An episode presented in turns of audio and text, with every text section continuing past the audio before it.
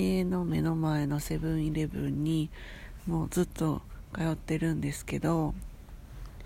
大体働いてる人がみんないい人で漏れなく本当に全員がいい人で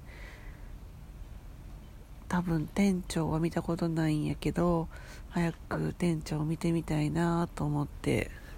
通ってます。で昨日行ったらちょっと新しい子が入店してて新しいスタッフその子がびっくりするぐらい不愛想な子やって